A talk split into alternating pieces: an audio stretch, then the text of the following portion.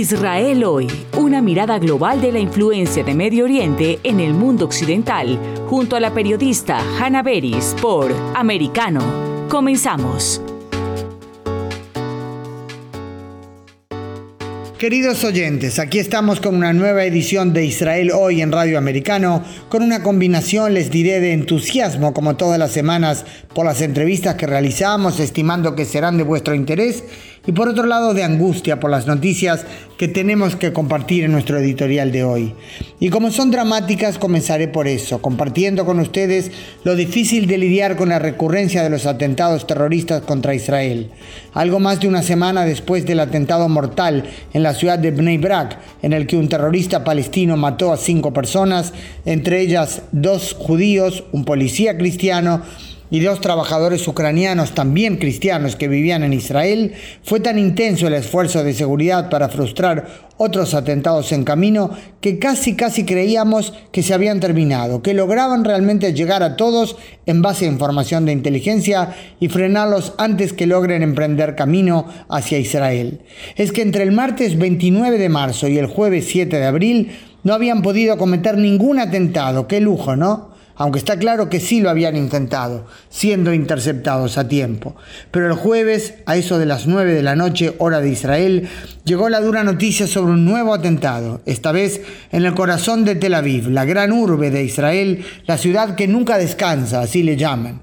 Como todos los jueves, los bares y cafés Estaban repletos de gente, más que nada numerosos jóvenes, cuando un hombre armado comenzó a disparar, primero a las mesas que daban a la calle y luego al parecer también adentro. Casi 20 personas resultaron heridas, la mayoría de gravedad. Dos de los heridos fallecieron en el hospital poco después de ser ingresados. Eran dos jóvenes de solo 27 años, amigos de infancia, Eitan Mageni y Tomer Morad. Habían ido a tomar una cerveza y fueron asesinados a balazos. Y en el lugar de los hechos, a esos duros informes, se agregó otro motivo concreto de preocupación. El terrorista había logrado huir. Durante horas, más de mil efectivos de seguridad rastrearon la zona buscándolo, estimando que se había escondido en alguna de las casas de los alrededores. Las escenas no tuvieron precedentes. Atentados en Tel Aviv ya hubo, inclusive similares, hasta con un terrorista escapado. Pero lo que se vio esta vez creo que nunca se había visto. Decenas y decenas de efectivos de seguridad de la unidad antiterrorista de la policía, el ejército, corriendo por una arteria central de Tel Aviv cuando llegaba información que podía revelar el escondite del terrorista. La policía exhortó a la gente a permanecer dentro de las casas con las puertas y ventanas cerradas y no arriesgarse a salir. Conozco personalmente a jovencitos que o ellos mismos tuvieron que esconderse en algún depósito cerca en algún sótano o algunos de cuyos amigos les contaron que habían estado allí. A la madrugada siguiente, al comienzo del viernes, fue ubicado escondido el terrorista cerca de una mezquita en Yafo, Tel Aviv. La policía le gritó que se entregue, él comenzó a disparar y fue eliminado. Desde Gaza, Ramallah, Jenin llegaron las noticias sobre la muerte de los israelíes y los palestinos salieron a festejar en marchas alegres y con reparto de golosinas como señal de celebración. Nadie reivindicó en un primer momento el atentado, pero todos los grupos terroristas felicitaron.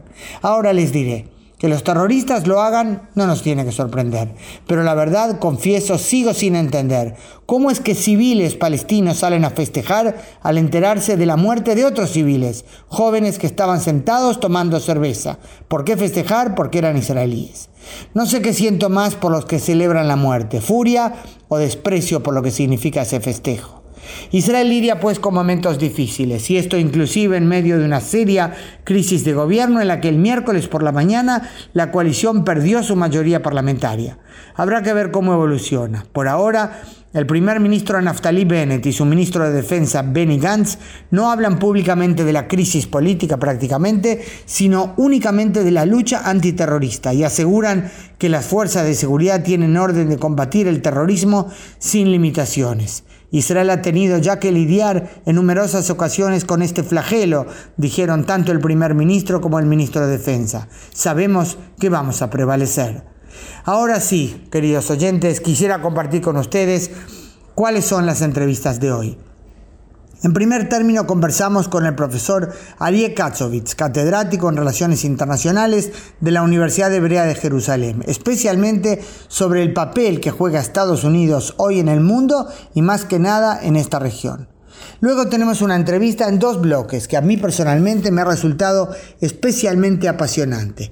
El padre Agustín Pelayo, oriundo de México, nos cuenta sobre su trabajo y misión como párroco en la Iglesia Católica San Antonio de Padua en Yafo, Tel Aviv imperdible realmente. Esperamos que logren disfrutarla. Y ahora que se espera en pocos días la llegada de Pesaj, la Pascua judía, que comienza el viernes 15 de abril al anochecer, conversamos también con el rabino Yerachmiel Barilka, docente, escritor, quien nos explica sobre las tradiciones de la fiesta y el significado de cada una, y más que nada sobre la lucha por la libertad. Comenzamos pues.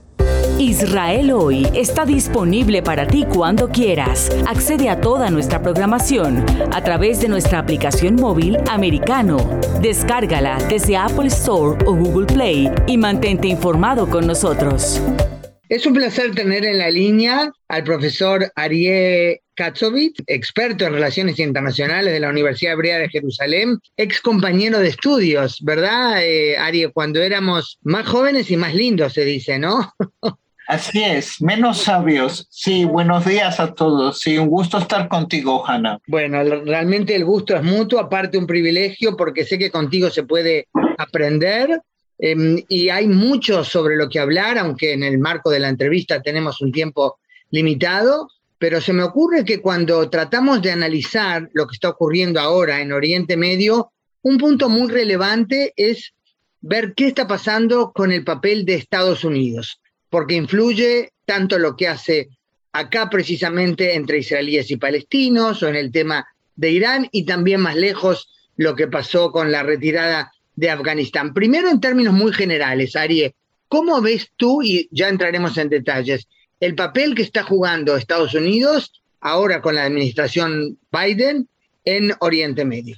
Yo diría que hay una continuidad entre la administración de Biden, que ya lleva un año y pico y las, los gobiernos anteriores, tanto de Trump como de Obama, en el sentido que uno puede ver un retroceso gradual, no completo, de la presencia de Estados Unidos en la región, que en parte tiene que ver con lo que ocurre dentro de la región y en parte tiene que ver con eh, lo que ocurre en el mundo. Es decir, eh, Estados Unidos está y ha estado y va a seguir estando muy ocupada en un viraje hacia el este, es decir, hacia Asia, y eh, lamentablemente lo que vemos en las últimas semanas con la guerra entre Rusia y Ucrania, lo cual hace que el Medio Oriente no sea una prioridad. De hecho, eh, si tú ves, por ejemplo, el último ejemplar de Foreign Affairs que lo dedica bastante al Medio Oriente, uno puede ver, por ejemplo, el artículo de Mark Lynch, donde él se refiere a eh, que Estados Unidos ha tenido una influencia bastante negativa en, varios países del Medio Oriente. Es más fácil destruir países que volverlos a reconstruir, por ejemplo, en el caso de Irak o en el caso de Afganistán. Lo que sí yo diría es que sí ha habido eh, un eh, aspecto positivo eh, en, la influencia de Estados Unidos en la región que se refiere a los acuerdos de Abraham del septiembre del 2020.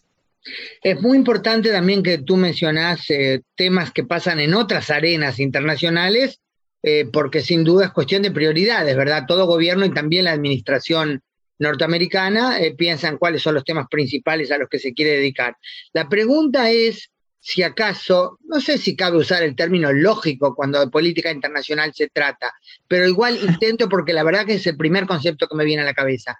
¿Es lógico por el hecho que Biden ahora da prioridad a China, a lo que pasa con China, que em, avance a pasos agigantados, aunque se está demorando un poco más de lo que parecía hace unas semanas, a un acuerdo nuclear con Irán cuando está claro que Irán constituye una gran amenaza, si bien en forma inmediata a Israel y algunos países árabes de la región, también es un declarado enemigo de Estados Unidos. Estados Unidos quiere llegar a un acuerdo con Irán, es decir, de alguna forma volver, a pesar que no se puede volver exactamente al acuerdo que en forma unilateral el gobierno de Trump se salió, precisamente eh, para demostrar el hecho que el Medio Oriente, es decir, quiere dejar de lado el tema de Irán porque el tema de Irán no es tan importante para Estados Unidos y tampoco lo ve, eh, tú formulaste la pregunta desde el ángulo israelí, capaz que se formula o se,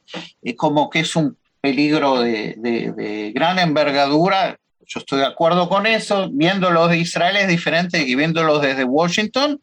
Es obvio que eh, el apuro de Estados Unidos o la idea de volver al acuerdo con Irán va dentro de este esquema de que el Medio Oriente es un dolor de cabeza que no es tan importante como otras prioridades que tiene eh, hoy día Estados Unidos. Y eso explica el, el, regreso. Y nuevamente, no es que este acuerdo sea eh, mejor o probablemente sea peor que el acuerdo de 2015, pero es una cuestión de alternativas. Lo que ha dicho Biden, por un lado, él ha dicho que él no va a permitir a Irán que llegue al arma nuclear.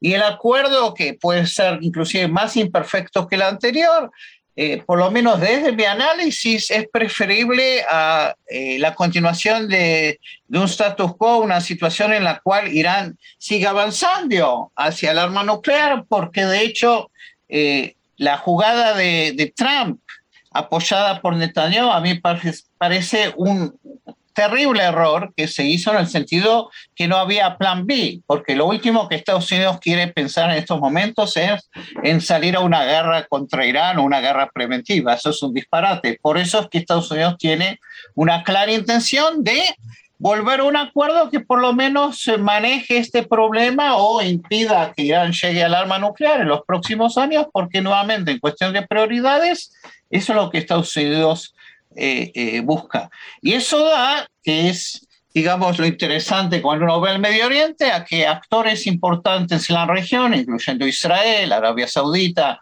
eh, otros países del Golfo, empiecen a buscar otras alternativas, es decir, acercarse a, a, otros países, buscar alianzas, dado que hay este vacuum cada vez más importante con la ausencia paulatina de Estados Unidos en la región. Ahora, un punto interesante que tú mencionaste al principio es la similitud entre el encare de la administración Biden y su antecesor Donald Trump en cuanto a em, encerrarse, acá estoy poniendo mis palabras, algo que tú describiste también, encerrarse un poco más hacia adentro, ¿verdad? aparte de atender los temas centrales en la percepción de Washington ahora como China.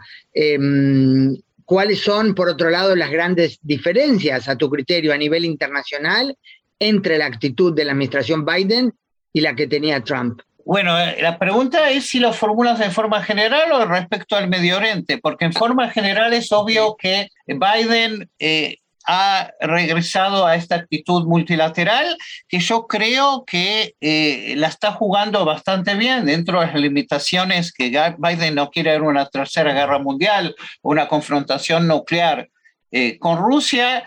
Biden ha logrado en forma bien notable eh, recrear NATO, Europa, las alianzas también con países en, en, Asia Oriental eh, para confrontar obviamente la agresión eh, eh, rusa y eso es una gran diferencia respecto a, Trump. Es decir, cuando dije que, que, Biden continúa el retroceso del Medio Oriente, no es para volver a America First de Trump, sino para eh, eh, nuevamente, en cuestión de prioridades, el Medio Oriente es menos, es menos, menos eh, importante que otras regiones del mundo. En el contexto del Medio Oriente, la diferencia quizás es que la administración de Biden aliena es decir, no aliena o por lo menos ha cambiado su postura o ha vuelto a la postura más tradicional hacia los palestinos.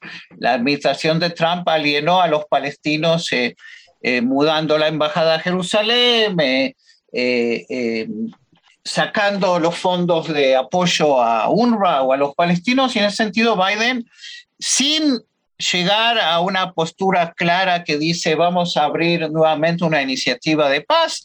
Biden también en forma mucho más clara esta administración dice estamos a favor de la postura tradicional de Estados Unidos, que es la de eh, eh, dos estados. Y eh, nuevamente los acuerdos de Abraham se están poniendo en práctica con o sin el apoyo de Estados Unidos. Es Estados Unidos, obviamente, esta administración no se opone a los acuerdos de Abraham, pero como dije, hay más iniciativa de parte de los actores regionales y cuando me refiero a los actores regionales me refiero también a, por ejemplo, a Turquía. Eh, vemos ahora un nuevo acercamiento hacia Egipto, hacia Israel. Israel, obviamente, eh, eh, Arabia Saudita, UAE, los Emiratos Árabes. Es decir, es decir vemos que hay una serie de, de, movimientos que son en parte apoyados por Estados Unidos. Vimos esta eh, mini cumbre ¿no? de los eh, cancilleres de, de, Israel, Egipto, de, de, los países del Golfo, acá en Israel, eh, que con el canciller, con el secretario de Estados, Unidos también, pero nuevamente, lo que quiero decir, hay ciertas diferencias de matices, pero... en fondo yo creo que lo que dije, Biden continúa un movimiento que en su momento eh, comenzó Obama, que se vio también de forma muy clara la retirada de Afganistán, que se le echa la culpa a Biden. Biden, de hecho, continuó o concretó algo que, tenía que haberlo hecho antes, ¿no? Como que dice, como digo, Biden eh, toma la responsabilidad de salir de Afganistán, que se lo ve muy mal, se lo ve muy mal en términos, en términos de media, ¿no? Esa retirada fue muy brusca y demás, Así es. pero eh, y que eso capaz que eh, eh, tuvo una influencia en Putin de pensar a Estados Unidos es débil, puedo hacer lo que quiero, además eso se le dio a entender, ¿no? Por la falta de acción también de 2014 en Crimea. Claro, diferentes que arenas que, que, se mezclan, influyen una sobre la otra. Claro, claro, este, es decir, nosotros obviamente para tratar de entender lo que pasa en el mundo dividimos las diferentes arenas, pero está todo de alguna forma conectado. Por ejemplo, eh, eh, eh, China hoy día está mucho más metida, por lo menos en términos económicos, en la región, en el Medio Oriente, ¿no? Ha hecho acuerdos económicos de, mucha importancia con Irán y, y también juega eh, eh, con eh, los Emiratos Árabes, tienen acuerdos con China, es decir, tienen acuerdos.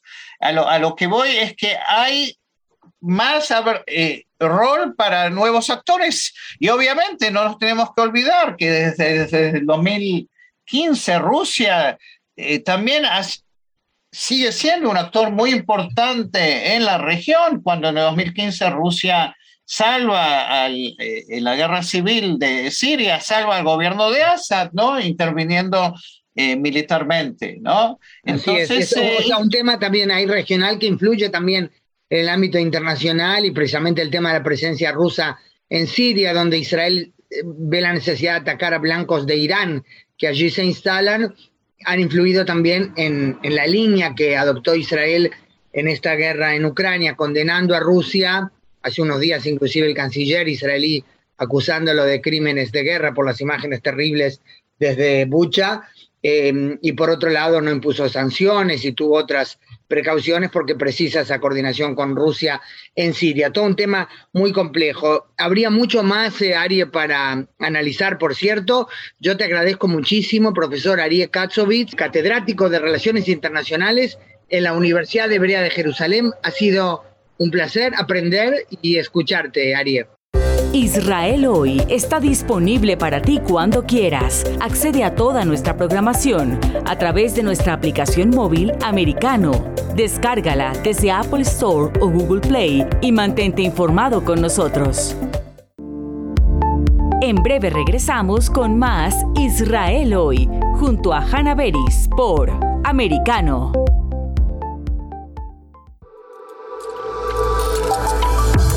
En la verdad. Somos americano. La economía es el eje central de la vida diaria. Infórmate de los temas importantes del acontecer económico y empresarial en Ahora con Alberto Padilla. De lunes a viernes a las 5 pm este, 4 centro, 2 pacífico. En vivo por Americano.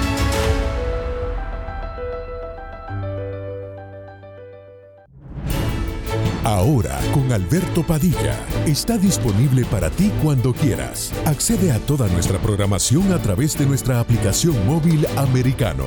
Descárgala desde Apple Store o Google Play y mantente informado con nosotros. Siempre en la verdad. Somos americano. Los hechos relevantes que ocurren en Estados Unidos, Europa, Asia y Medio Oriente, vistos con la mirada experta de la internacionalista Lourdes Subieta en Así está el mundo. De lunes a viernes, 11 a.m. Este, 10 Centro, 8 Pacífico, en vivo por Americano.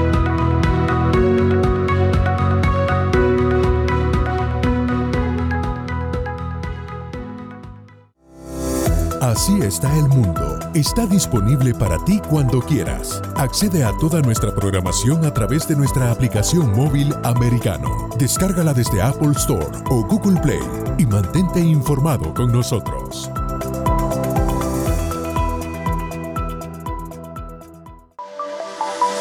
Siempre en el saber. Vive en la verdad. Somos americano. Estamos de vuelta con más Israel hoy, junto a Hanna Beris por Americano.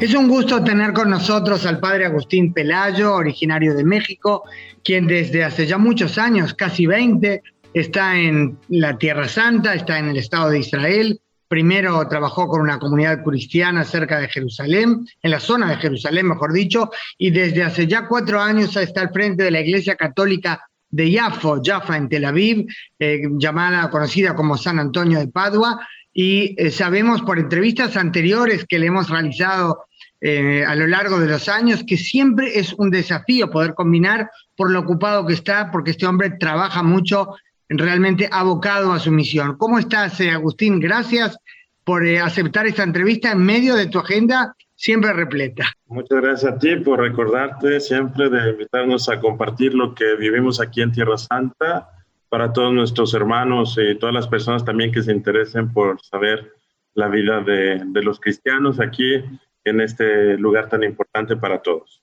Así es, un lugar clave, el único Estado judío del mundo, la enorme mayoría de la población es de fe judía, hay una gran minoría de fe islámica, ¿verdad?, de los musulmanes, hay una pequeña minoría cristiana, pero sin duda el significado de esta tierra para el cristianismo va mucho más allá del tema numérico de cuántos cristianos hay hoy aquí. Cuéntanos un poquito, Agustín, qué significa estar al frente de una iglesia católica en Tel Aviv, en este caso en Yafo, como decíamos, una parte de Tel Aviv, de cara a días tan importantes como Semana Santa. ¿Qué, qué significa eso en cuanto a todo lo que tú tienes que hacer? Pues mira, realmente es una experiencia increíble, una experiencia muy hermosa.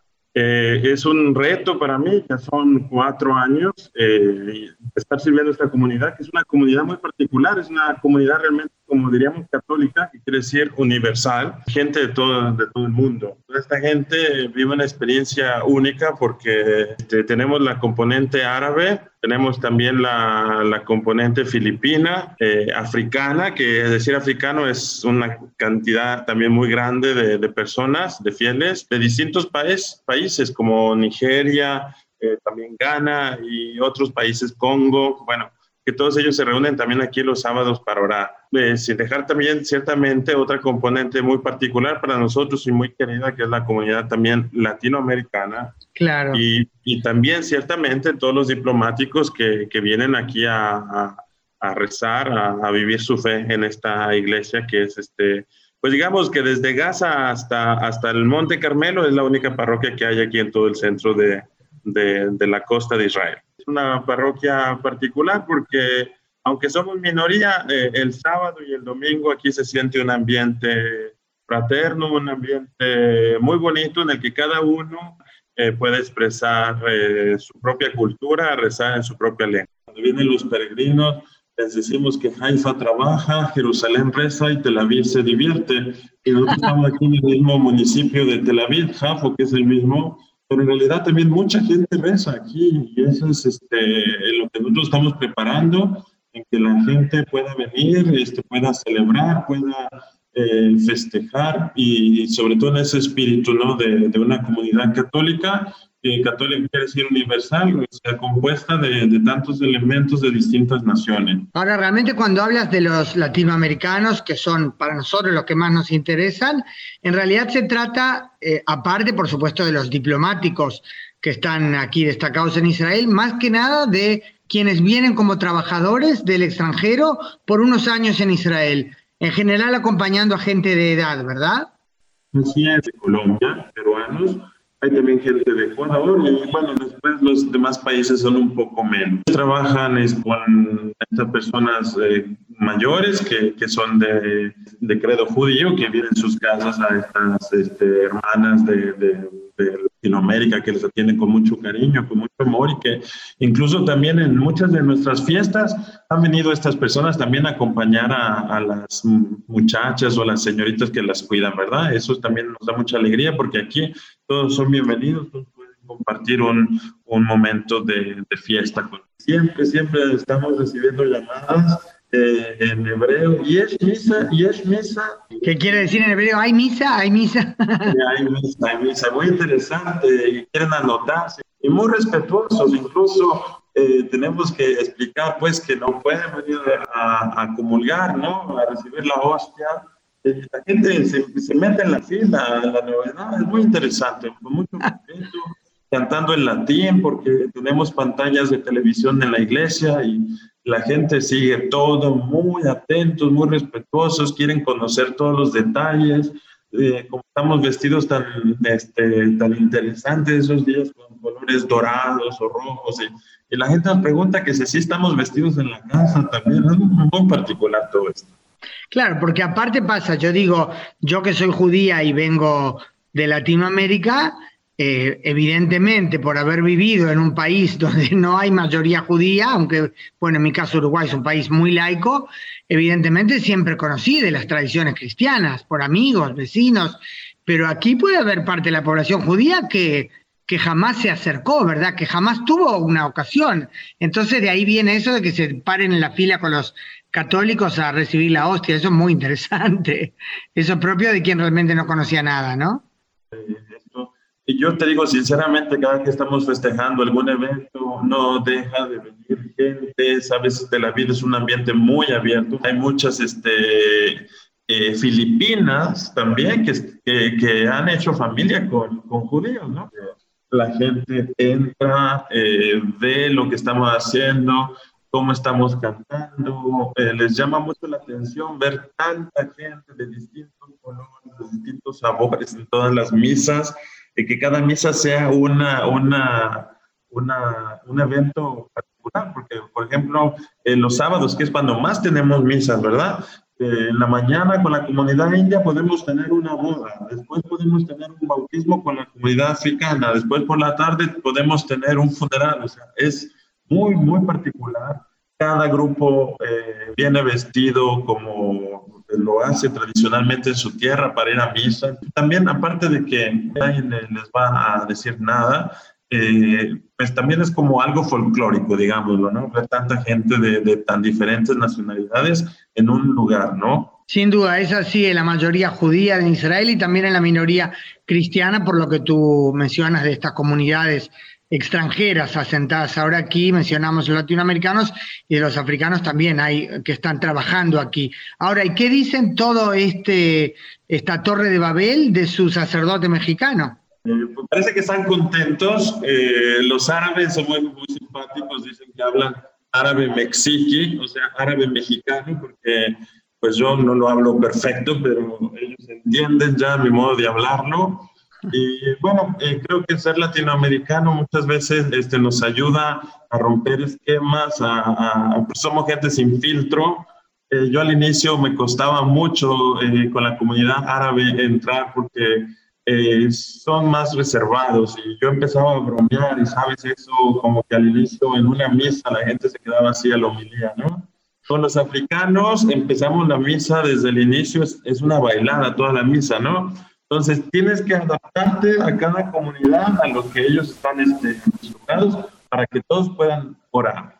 Eso es hermoso y es muy importante. ¿Y tú dirías que eso es una de las principales características quizás del Estado de Israel en cuanto a la libertad de cultos? Cada uno con su fe, no hay ningún problema. Sí, bueno, para nosotros esto es eh, muy importante porque sea el tiempo de la pandemia, eh, sea el, eh, digamos, si ya se puede hablar de un post nosotros hemos sentido realmente lo que, y experimentado lo que en muchos países católicos y, o de tradición cristiana en el mundo no han podido hacer. Aquí en Israel nosotros lo hemos podido hacer, rezar siempre. Ese fue un tiempo en el que toda la gente sin, buscaba una, una, conexión con Dios para entender lo que estaba sucediendo en el mundo. Y aquí nosotros tuvimos el apoyo del gobierno, eh, siguiendo protocolos y todo, pero siempre pudimos tener una presencia en todas las celebraciones. E incluso en países de tradición cristiana o países con mayoría católica, eh, tenían las iglesias cerradas y aquí no. Qué impresionante eso realmente. O sea, eso solo puede ser producto de un esfuerzo explícito de las autoridades por hacer posible que la gente pueda orar cada uno en, sus, en su templo. Es porque nosotros éramos más poquitos que nos dejaban rezar, porque también a los musulmanes les permitían, y de ahí yo tomé la idea y el ejemplo, porque el municipio les permitió en Ramadán, nosotros estábamos en mayo y era el mes para la Virgen, María y este, a los musulmanes les, les, dieron permiso de rezar en un parking muy grande que está pegado a la playa, porque ahí iba a ser posible que tuvieran la distancia social. Yo inmediatamente me informé, dije, para ver qué espacio teníamos nosotros y eh, vieron el espacio tan grande detrás de la iglesia que inmediatamente el municipio nos proporcionó también las, las barreras metálicas para dividir las islas con personas y cada isla tenía un responsable y la policía nos ayudaba a mantener ese orden. Entonces, yo creo que eso es algo muy bueno. Cuando tuvimos la visita del eh, alcalde de Tel Aviv, yo hice eh, esa, esa eh, le di las gracias realmente porque trabajaron conjuntamente y la gente lo vivió de una manera muy distinta. Qué bueno, y eso es muy importante, sentirse respetado eh, y más que nada siendo minoría, ¿verdad? Exactamente, sí, sí. Este, la gente lo, lo, agradece.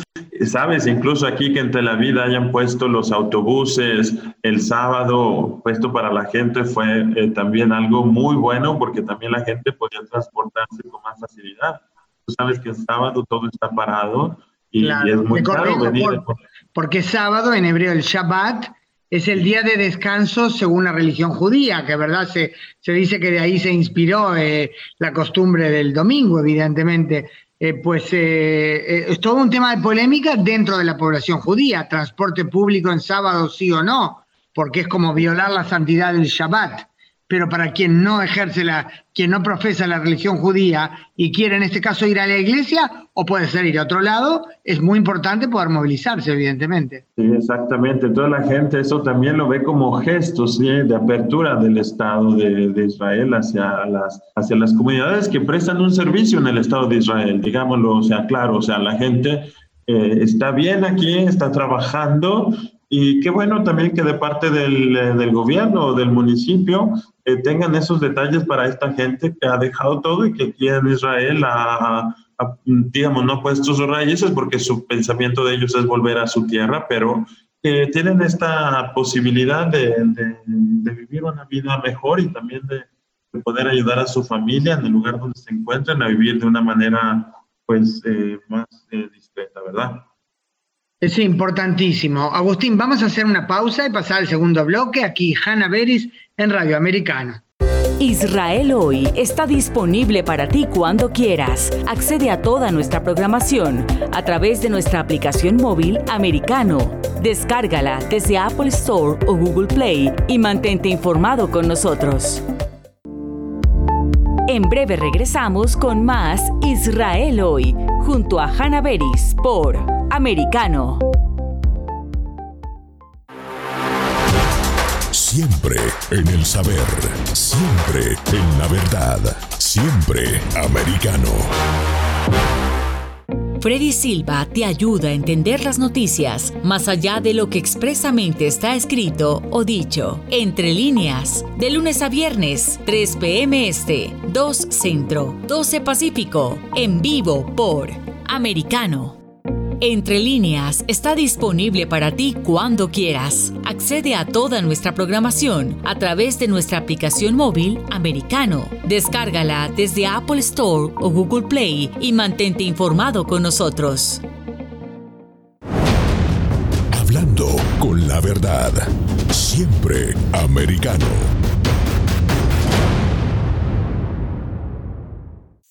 Comienza tu día bien informado. De mañana con Americano.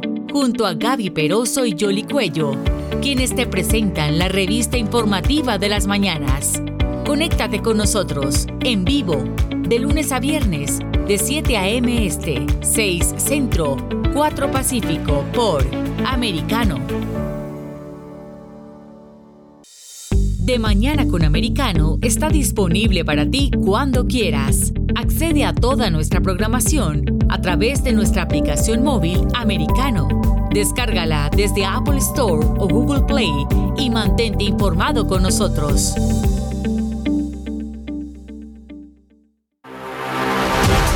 Siempre en el saber, siempre en la verdad, siempre americano. Estamos de vuelta con más Israel hoy, junto a Hanna Beris por Americano. Retomamos la entrevista al padre Agustín Pelayo eh, de la Iglesia Católica San Antonio de Padua en Jaffa, Jaffa, Tel Aviv. Y me pregunto cómo llegó un joven mexicano aquí a Tierra Santa. Tú tienes un poco más de 40, ¿verdad? Estás hace casi 20 años en Israel, ¿no? Cumplí 45, ya no soy tan joven. Pero ya 45. Pero hombre, eso va en el espíritu de cada uno. Apuesto a que eres joven todavía. Llegué de, de 24 años, sí. Eh, y por algún eh, periodo de tiempo que estuve eh, realizando estudios en Italia, pero casi todo el tiempo he estado aquí en, en Tierra Santa.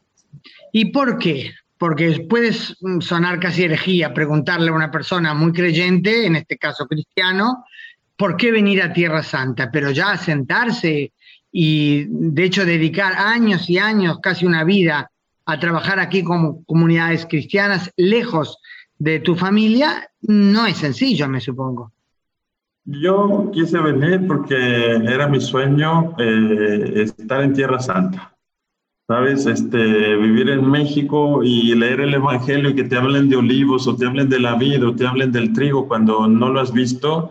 Hemos visto maíz y, nopales, cactus. Es interesante. Entonces, querer estar acá y... Claro, claro. Es algo que yo creo que todos, todos los cristianos en el mundo, independientemente del credo, eh, todos queremos venir a Tierra Santa. Tú viniste ya siendo sacerdote, ¿verdad, Agustín? No, yo vine, eh, terminé mi carrera en México, estudié en administración turística. Ah. Después vine, hice toda mi formación, 10 años de estudios aquí para ser sacerdote. Eh, estuve en Ankara un año, después estuve en Belén otro año, después estuve en la Ciudad Vieja otro año, estuve realizando estudios de árabe en Egipto otro año y después cuatro años en Jerusalén. Así que después volví a Jerusalén otros tres años y ahora aquí ya en Jaffa, eh, seis como superior y cuatro como párroco, como responsable de la comunidad. Agustín, ¿y qué hay con el hebreo? ¿Sabes también hebreo? Mira, estudié unos meses en el Ulpan y como sé árabe, se me hace muy fácil, pero si no lo he aprendido bien es por culpa de los hebreos. ¿Por? ¿A qué te refieres? Porque, porque nos ven que empezamos a, tener dificultades para hablar y como todos los hebreos hablan inglés, entonces te empiezan a hablar inglés y ya se acabó la posibilidad. A, los israelíes te refieres, claro. los israelíes judíos, sí. Sí. Todos hablan inglés aquí, entonces es muy fácil comunicarte en inglés y uno se vuelve un poco flojo, digamos, para... Claro, Aragán. Ahora, tú dijiste el PAN es el, curso de hebreo y mencionaste de que el árabe te facilita porque evidentemente es, eh, son las mismas raíces, el mismo tipo de idioma, digamos, sí, sí. ¿Cómo te sientes tú, Agustín Pelayo, aquí en Israel? Aparte de tu condición de sacerdote. Yo te digo sinceramente que en Israel me siento en mi casa. Yo me siento sinceramente muy bien.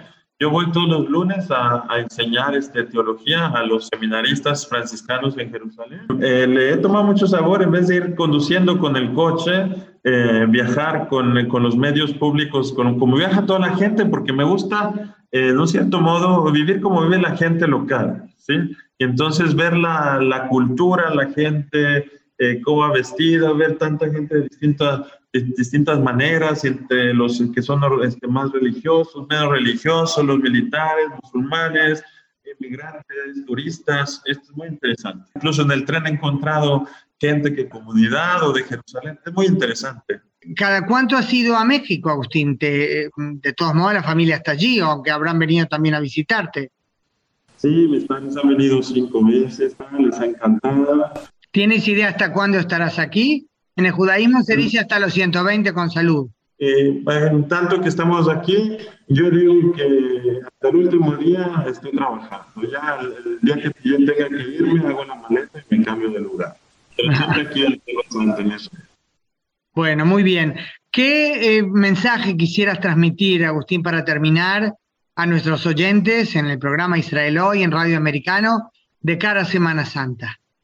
¿Qué mensaje? Yo, eh, mi mensaje es decir a la gente que ahora que han abierto las fronteras, que, que vengan todos, judíos, cristianos, musulmanes, Brujima, Bahín, Ahlan, Wasahlan, de todos bienvenidos aquí en Israel.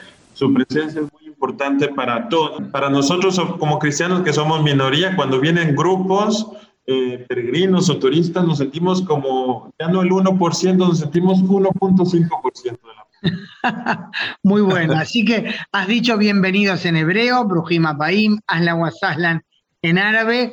Me alegra enormemente, Agustín, que tú, por quien tengo primero un aprecio personal, pero aparte por tu la función que tan importante, comunitaria que desempeñas, que te sientas tan bien aquí, a ti, pues a toda tu comunidad.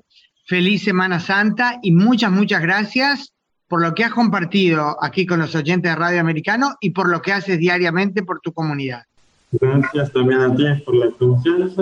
Hemos tenido a lo largo de esta entrevista que nos ha apasionado algunos problemas en, en la línea, eh, por eso aquí les, les comparto las palabras que sí eh, pude eh, captar, palabras de buenos deseos a todos y un llamado a cristianos, judíos y musulmanes donde quiera que estén, lo ha dicho en hebreo, lo ha dicho en árabe, a que vengan aquí a Tierra Santa, Israel, eh, lo cual, eh, dice, siendo una minoría del 1%, dijo Agustín bromeando, cuando viene en grupo nos hace sentir que somos el 1,5%. Bueno, bromas aparte, un hermoso mensaje del padre Agustín Pelayo, oriundo de México. ¿Y con qué estatuto estás en Israel? ¿Cuál es tu estatus, eh, Agustín? Yo tengo visa de religioso. Ah, ¿Y eso qué quiere decir? ¿Cada cuánto lo tienes que renovar?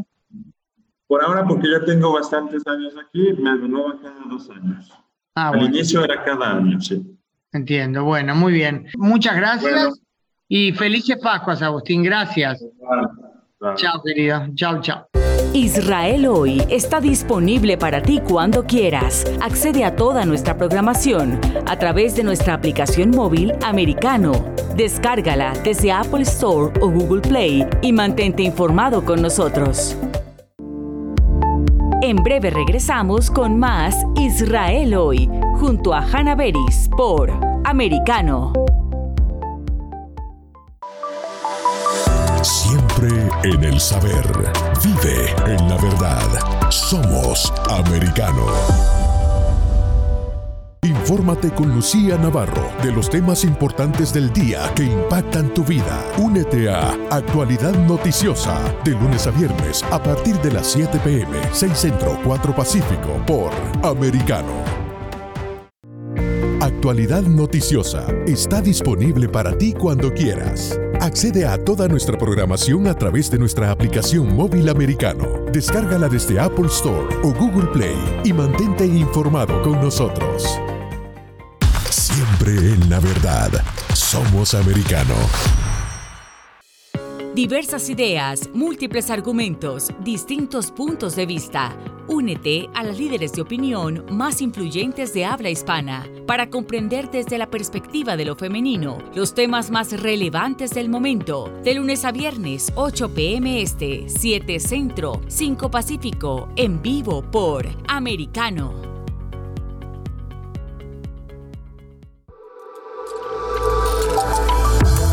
En la verdad. Somos americano. Iberoamérica hoy. Un análisis de los acontecimientos políticos y sociales y su impacto en nuestra región, junto a Mario Pacheco y Eugenio de Medina, de lunes a viernes, 12 pm este, 11 centro, 9 pacífico, en vivo por Americano.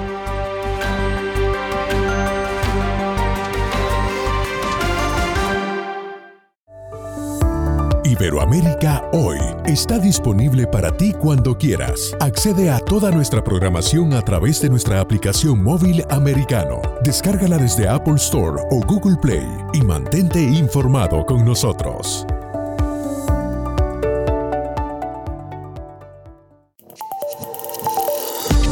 Acercándote a la verdad. Somos americano.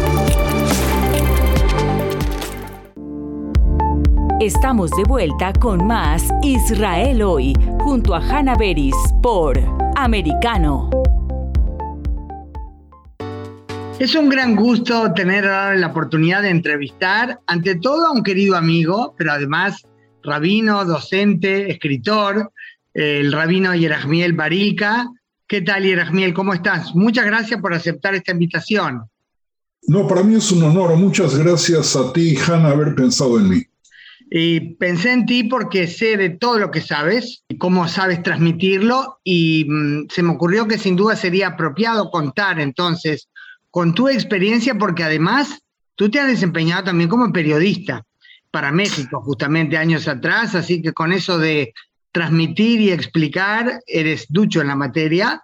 Empezamos con el tema de Pesas. ¿Qué te parece, Yerajmi? La Pascua judía que comienza a celebrarse el viernes 15 de abril, ¿verdad? Encantadísimo, sí, sí, exactamente, has dicho bien. Bueno, pues el pueblo judío se apresta precisamente a celebrar esta festividad, sin duda una de las más hermosas y significativas del calendario judío. La conocemos también como la fiesta de la libertad. En resumen, podemos decir que recordamos el éxodo del pueblo hebreo de la esclavitud en el Egipto de los faraones hacia la libertad. ¿Te parece que el resumen en una frase, esta frase que mencioné, es eh, suficiente o hay que agregar algo más? ¿De qué se trata cuando hablamos de pesa? Es brillante la definición en tan pocas palabras. Solo agregaría que es la fiesta de la primavera, la fiesta del cantar de los cantares, la fiesta del amor de Dios por su pueblo y de su pueblo a Dios, y el anuncio de la redención venidera. Y no faltaba más, creo que lo más importante es la fecha de la educación para la libertad. Esa es la esencia.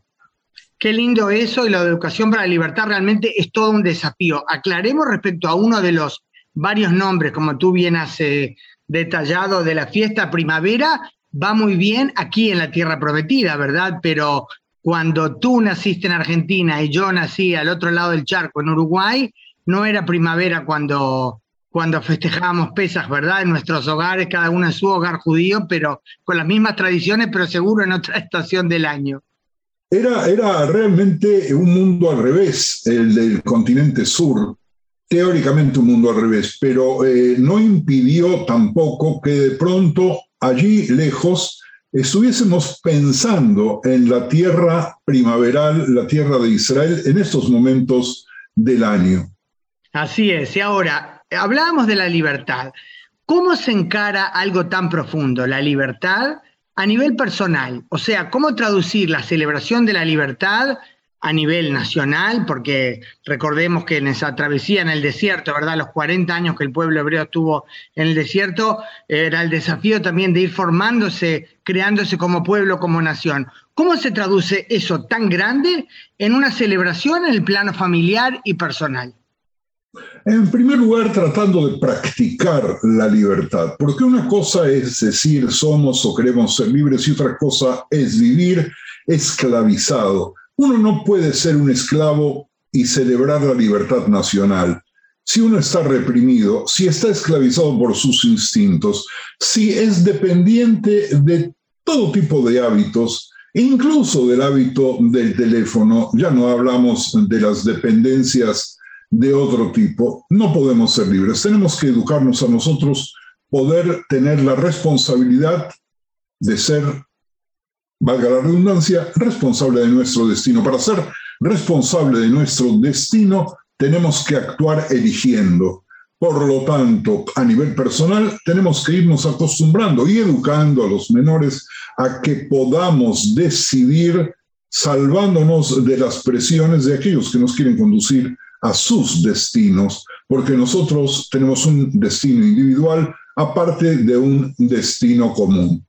Eso realmente es todo un desafío. Cuando tú decías de no esclavizarnos, yo enseguida pensé, ¿verdad? El tema de presiones sociales, que para los jóvenes a veces es eh, más complicado, es algo con, lo que es más complicado lidiar, lo que queda bien, lo que queda mal en las aulas de los centros educativos inclusive. También ha lidiado seguramente con ese desafío de la educación en esta era, como bien dijiste, del celular. En todas las fiestas judías hay tradiciones, símbolos que caracterizan una y otra fiesta. Yo me atrevería a decir que Pesaj es de las más abundantes en este sentido. Y quizás lo principal ronda en torno al hecho de la comida. ¿Cómo ves tú este tema? Pesaj tiene varios símbolos gastronómicos importantes. El primero de ellos es la prohibición de ingerir pan con levadura y por otro lado la obligación de comer matzah, pan ácimo, pan que es únicamente harina con agua y cocido rápidamente los esclavos no tuvieron tiempo de preparar pan elaborado porque debían huir y en la cena pascual es obligatorio también comer hierbas amargas y otras que recuerdan la argamasa usada en la construcción de las pirámides. E incluso, para educar a la joven generación, también otros alimentos sin sentido directo aparente que se ingestan únicamente para que los niños se sorprendan y puedan preguntar, la libertad de preguntar, que significa en definitiva la libertad de no estar de acuerdo. La conversión de la cena pascual en un episodio educativo de primer nivel para mí es la tradición más significativa. ¿Cuáles son las tradiciones más significativas de Pesaj a tu criterio? Quizá diría las que más te gusta celebrar cuando haces la cena familiar. Para mí es eh, el diálogo que se puede abrir entre generaciones. Es importantísimo que la tradición obliga que aún las personas sabias que conocen todos los detalles de la epopeya del Éxodo deban relatarla, preguntarse y contra presentarla frente a las opiniones de los demás para buscar la libertad, para buscar la esencia de la libertad. Ese ejercicio es para mí lo más, lo más fuerte, lo más importante y lo que luego de alguna forma se debe extender en todo el año, la curiosidad por el saber, porque nosotros, si no nos preguntamos de dónde venimos, quiénes somos y fundamentalmente hacia dónde vamos, no podemos ser nosotros.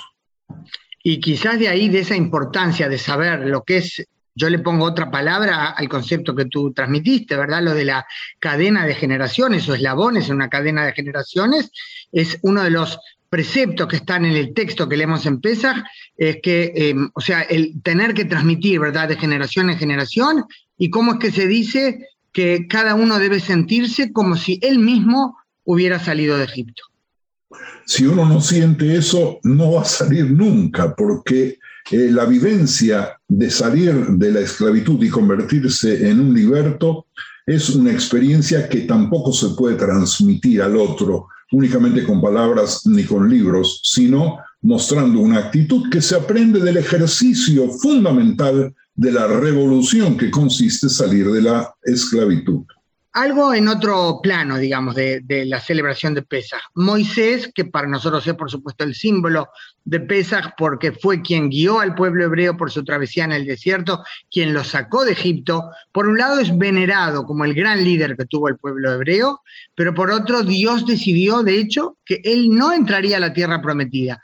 ¿Cómo entender? ¿Es una contradicción?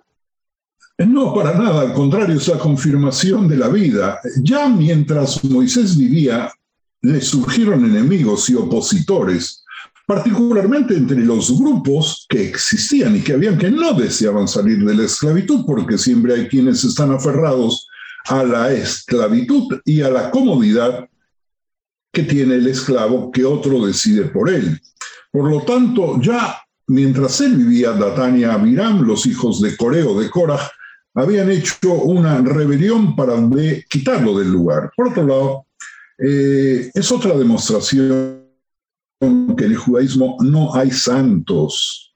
No hay santos. Moisés, el gran maestro, también tuvo manchas en su conducta personal que hicieron que no pudiera recibir todos los premios por ser el gran libertador. Libertador sí ser humano, sí, por eso defectos y por eso no podía tener ningún privilegio ante los ojos de Dios ni ante los ojos de nadie. Él, el más humilde de las personas, dice nuestra tradición, quería entrar a Israel, era su sueño, pero no lo pudo hacer y lo aceptó al final humildemente. Eh, con lo que tú mencionaste ahora que en el judaísmo no hay santos, me has hecho acordar una pregunta que una vez se planteó, eh, estando yo en secundaria de jovencita, a un profesor de Biblia, de por qué decimos David, rey de Israel, si él era un rey que había hecho la guerra, ¿verdad? Había participado en guerras, inclusive eh, en la parte de conducta personal, ¿verdad? Había mandado a Uriah a la guerra para poder quedarse con su esposa Bacheva y de hecho es que su hijo, el rey Salomón, fue a quien Dios le encomendó la, construcción del templo sagrado. ¿Y por qué decimos entonces David, rey de Israel? Y me decía porque eh, era un ser humano, no que Salomón no lo fuera, ¿no? Pero sí, eh, un ser humano con sus defectos y sus virtudes, una figura que puede ser representativa. Eh, ¿Pasa por ahí también, te parece? No, es que hay que saber distinguir un poco entre la conducta pública, los actos heroicos, y la conducta humana. Y, de alguna forma no podemos disimular los errores, pero tampoco tenemos que permitir que los errores que un gran líder haya podido cometer en su vida privada oscurezcan la obra libertadora que tuvo con su pueblo. Eso es verdad y es muy interesante.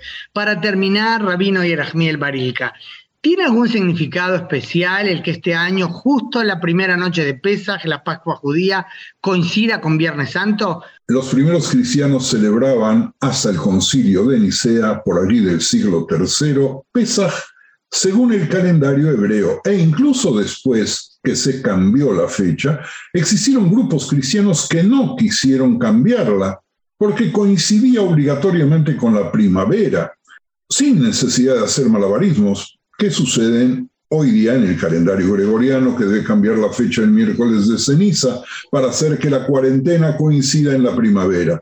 Ya no hablar del calendario musulmán. Por lo tanto, el hecho de que en estos momentos, cada tantos años, se produzca una coincidencia entre el calendario hebreo y el calendario gregoriano, que hace que eh, la Pascua de uno y de otro coincida en la misma fecha, eh, aparte de la casualidad por manejarse por calendarios diferentes, es sin querer una eh, semi sonrisa de eh, los cristianos previos a las decisiones de Nicea, que en definitiva regresan a la tradición que tenían en su inicio. Bueno, con la sonrisa nos quedamos pues y para ti y tu familia, por supuesto, para aquellos de nuestros oyentes que sean de fe judía y celebren Pesaj a partir del 15 de abril, digamos, y seguro para otros será aprender algo nuevo, Hag Sameach, o sea, que sea una feliz fiesta, un buen Pesaj. Muchas gracias por haber compartido con nosotros este rato, Rabino Yerachmiel Barika. Gracias a ti, feliz Pascua para todos los que las festejan en estas fechas y Ramadán Karim para los hermanos musulmanes. Así es, muy bien, y yo soy Hanna Beris en Radio Americano. Israel hoy está disponible para ti cuando quieras. Accede a toda nuestra programación a través de nuestra aplicación móvil americano. Descárgala desde Apple Store o Google Play y mantente informado con nosotros.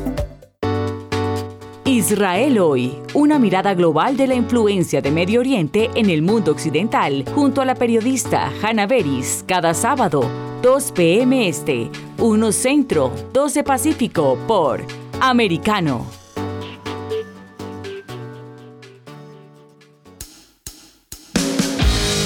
Donde vive la verdad. Somos americano. This podcast is a part of the C Suite Radio Network. For more top business podcasts, visit c-suiteradio.com.